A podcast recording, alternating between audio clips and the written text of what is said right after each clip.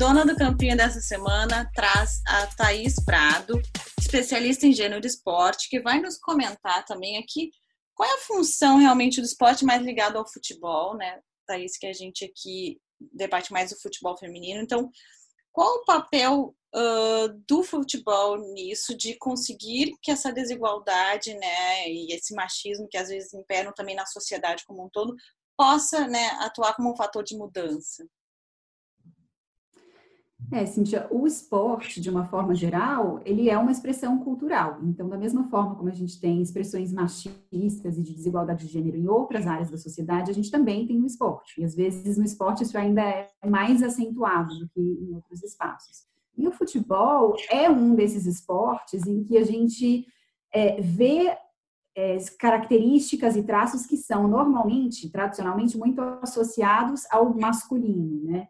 Então, a força, a virilidade, a agressividade, é, essas características foram socialmente construídas, né, culturalmente construídas como características masculinas. O poder que uma mulher jogando futebol tem é o de mostrar que essas características são características humanas e que as mulheres também as têm e podem desenvolvê-las da mesma forma. Elas não são características só atribuídas aos homens.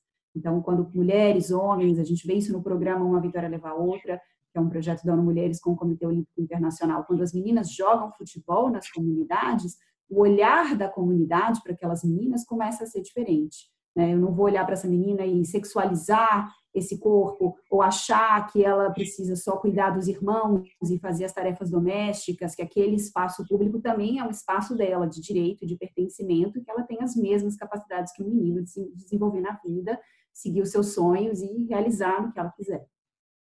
Você que acompanha de perto, né, até esse trabalho da ONU, né, mulheres, né, uh, como é que funciona assim? Qual, qual seria o papel de, de lançar programas dentro do com, com FIFA, com CBF, como a ONU se propõe? Qual seria esse papel? Como fazer funcionar uma parceria desse, desse gênero, assim, para que se consiga resultados práticos, digamos assim?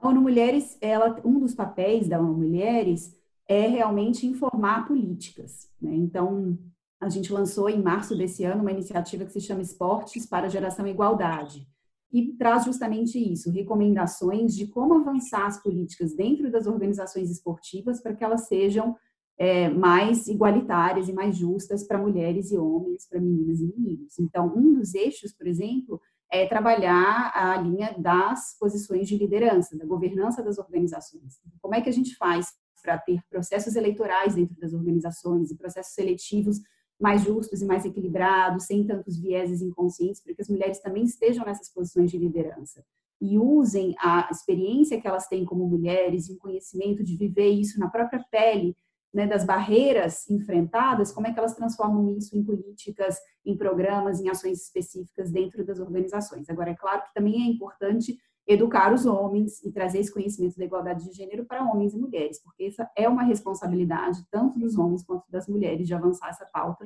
na sociedade, até porque o ganho é para todas e todos.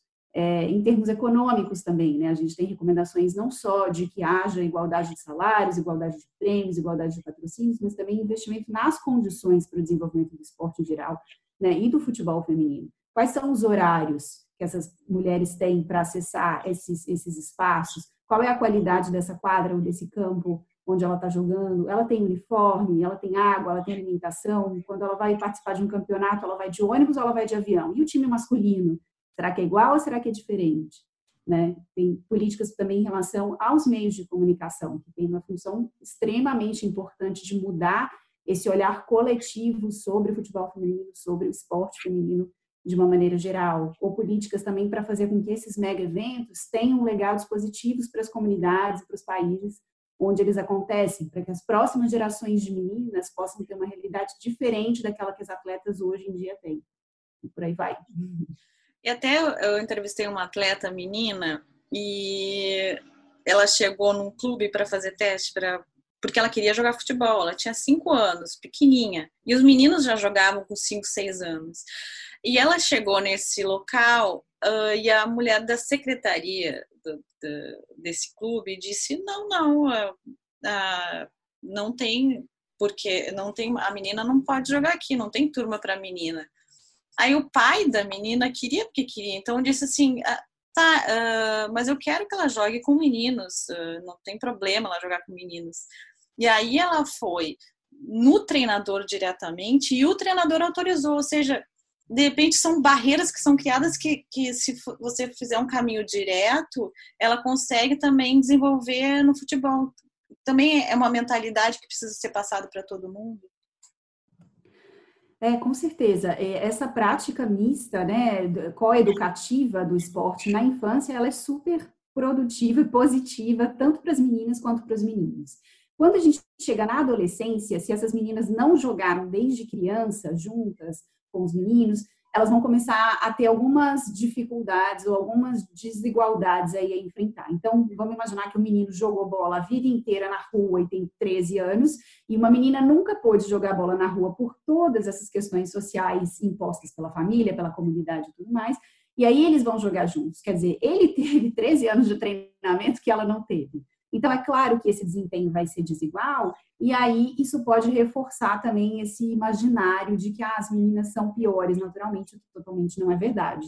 Então, o que a gente faz muito dentro do programa Uma Vitória Leva a Outra também é isso: criar espaços seguros, exclusivos para as meninas, adolescentes, justamente para que elas possam, nesse ambiente seguro, só entre meninas, com uma facilitadora treinada na metodologia do programa, se desenvolver, recuperar essas habilidades que elas não tiveram direito de desenvolver antes no esporte e também outras barreiras de gênero que estão acontecendo ali na puberdade e na adolescência. Então, falar sobre isso, endereçar essas questões, né? Questões relacionadas à violência, à saúde sexual e reprodutiva, a empoderamento econômico, a autoestima. A autoestima das meninas na adolescência cai duas vezes mais do que a dos meninos, né? Justamente por conta de toda essa pressão social.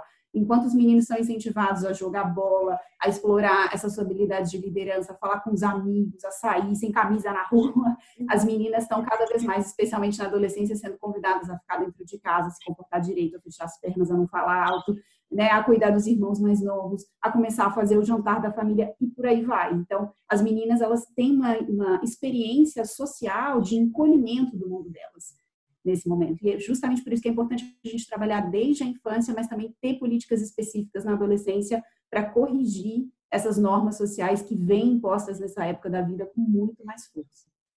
E esse discurso da, da FIFA atualmente, porque a FIFA toda hora bate, não, uh, estamos ajudando o futebol feminino, uh, aí divulga um comunicado, ah, parte desse de valor que a gente está dando de socorro para os clubes é para o feminino, é importante uma voz tão global como a FIFA bater nessa tecla de que o feminino é importante e, e, no meio de um futebol que, que se vê só para homens, né, digamos assim. É, eu acho que é importante porque as pessoas precisam começar a enxergar o futebol feminino como um negócio e como um produto. Né? Claro, é a coisa certa a se fazer que homens e mulheres tenham direitos iguais em todas as áreas da sociedade, mas também existe uma oportunidade econômica de negócio. Só que se a gente não começa a investir, se a gente espera que dê certo antes de investir, é um pouco estranho, né? Nenhum negócio começa desse jeito. Sim. Existem anos de investimento até que o negócio possa né, florescer e prosperar e começar a dar lucro e retorno. Então, é responsabilidade também das organizações esportivas entender que a gente tem uma agenda de, em 2030, alcançar a igualdade de gênero. Isso vai acontecer, depende de todo mundo, mas também é uma questão estratégica de começar desde já a se preparar para um novo mundo.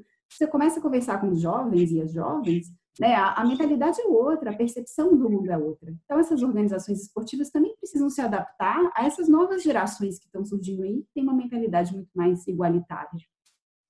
Ter mulheres em cargos de chefia no futebol, no esporte, é importante também para essa mentalidade ser uh, ser vista né, como uma, uma ferramenta de mudança, também é importante isso.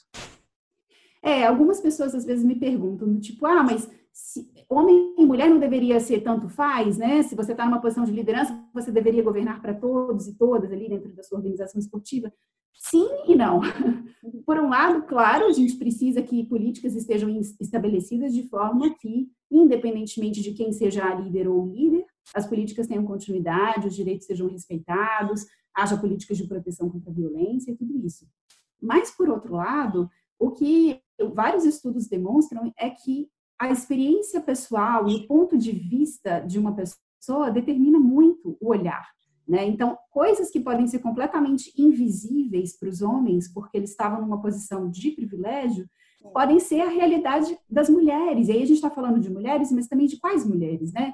Das mulheres negras, das mulheres trans, das mulheres lésbicas, das mulheres indígenas, ou seja, é importante também das mulheres periféricas, é importante ter uma diversidade de mulheres também nessas posições de liderança, porque elas também vão ser informadas pelas próprias experiências e a partir disso beneficiar outras mulheres que também estão em situações de vulnerabilidade para ocupar é, mais espaço dentro do futebol e de todos os esportes.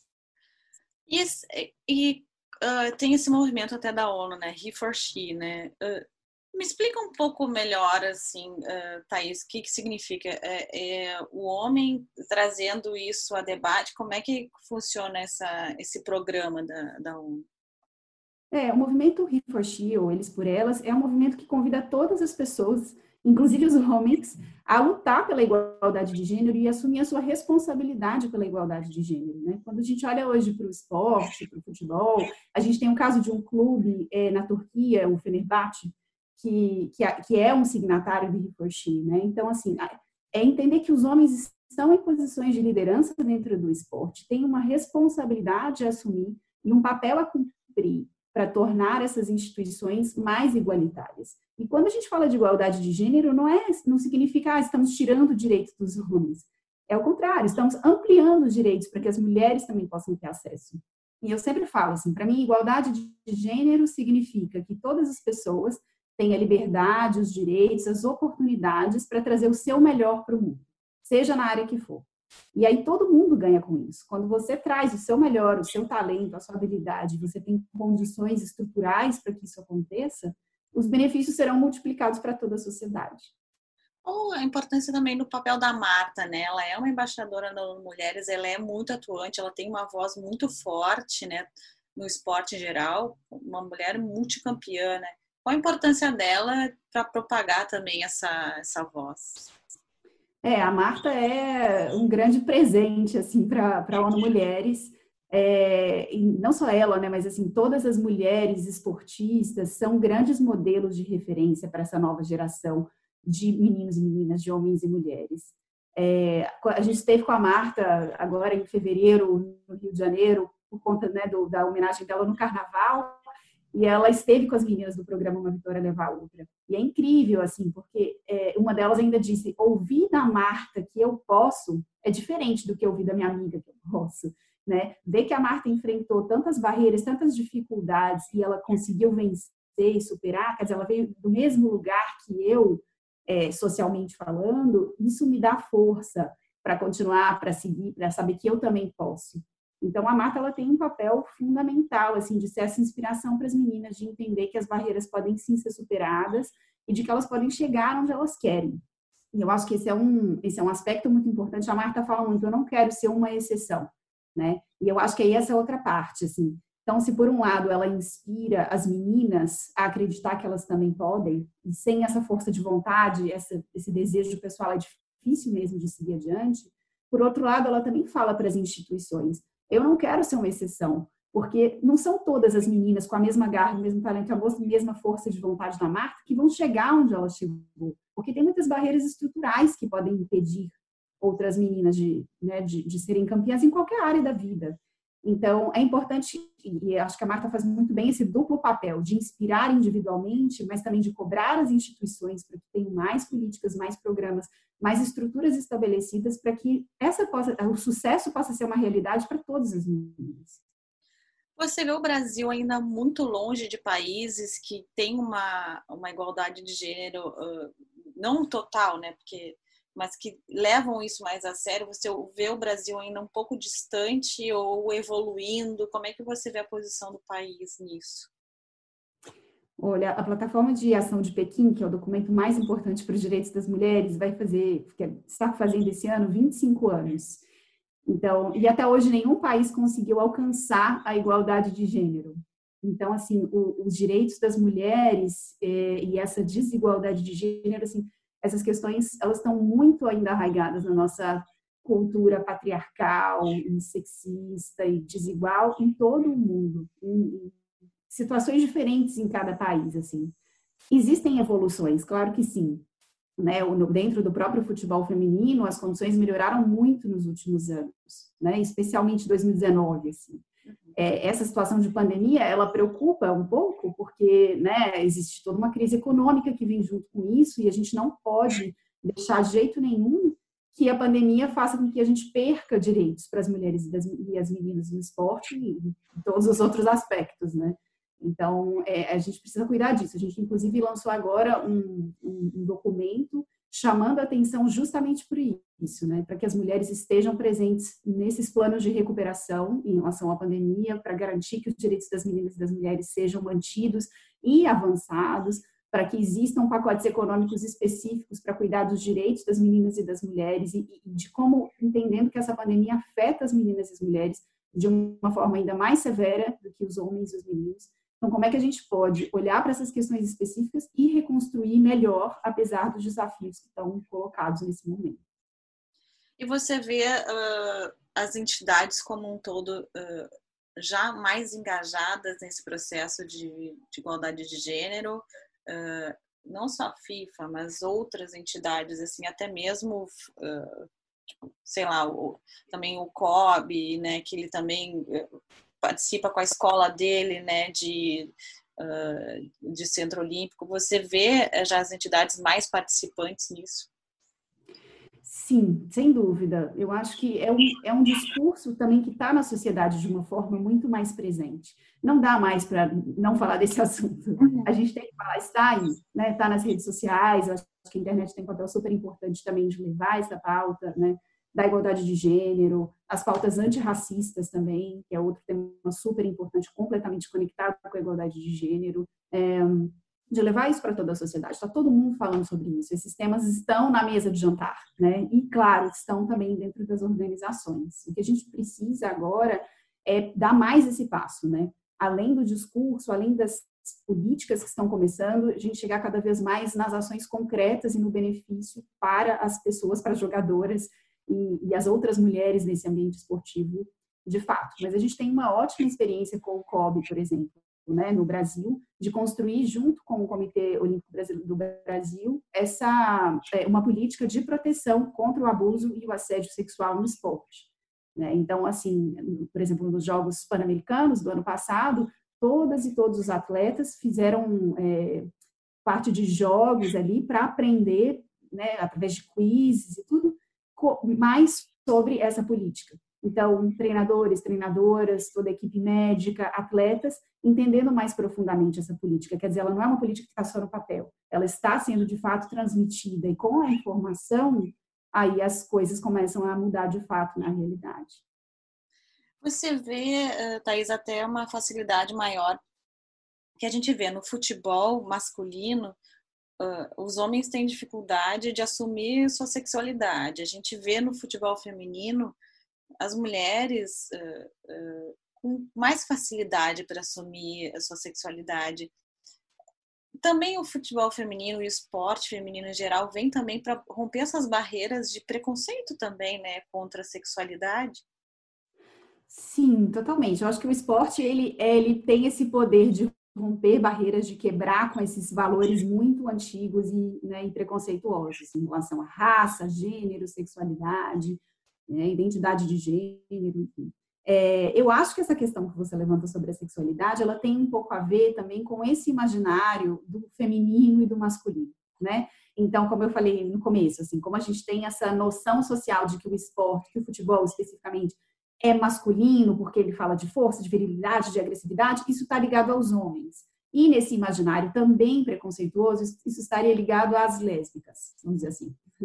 Por outro lado, se um homem é gay, no imaginário preconceituoso, ele seria então feminino e isso não combinaria com o esporte, então ele não é capaz de jogar futebol, enfim, tem toda uma cadeia de imaginários aí de feminilidade e masculinidade confundidas também com uma expressão de sexualidade, de ser gay e portanto feminino, de ser lésbica e portanto masculina, que não é verdade, né? O espectro da sexualidade é muito mais amplo e a expressão dessa sexualidade pode acontecer, né? Eu posso ter uma lésbica com características mais femininas ou mais masculinas, um homem gay com características mais femininas ou mais masculinas, e isso não quer dizer nada, isso faz parte da composição desse universo inteiro que é cada um de nós. mas que eu acho que vem um pouco desse lugar também, desse imaginário muito, engessado, assim, sobre o feminino e o masculino. Para finalizar aqui, Thaís, a gente tem em 2023 a, a, essa Copa do Mundo Feminino que vai ser em, com Austrália e Nova Zelândia. E a principal bandeira dela, da, da candidatura conjunta, é a igualdade de gênero. É importante uma bandeira tão poderosa de uma competição ser uh, com isso de, da conquista desse ponto de igualdade de gênero é importante ter uma competição da FIFA com essa bandeira é, eu acho que é essencial, faz parte do nosso compromisso também de avançar esse tema, e eu acho que é uma construção que vem acontecendo, né? Na Copa da França, a gente teve uma audiência recorde para o futebol feminino, né? Muitos homens e mulheres torcendo, muitas empresas no Brasil liberando seus funcionários e funcionárias, inclusive empresas signatárias do WEPS, que é o Programa de Empoderamento para as Mulheres da ONU Mulheres.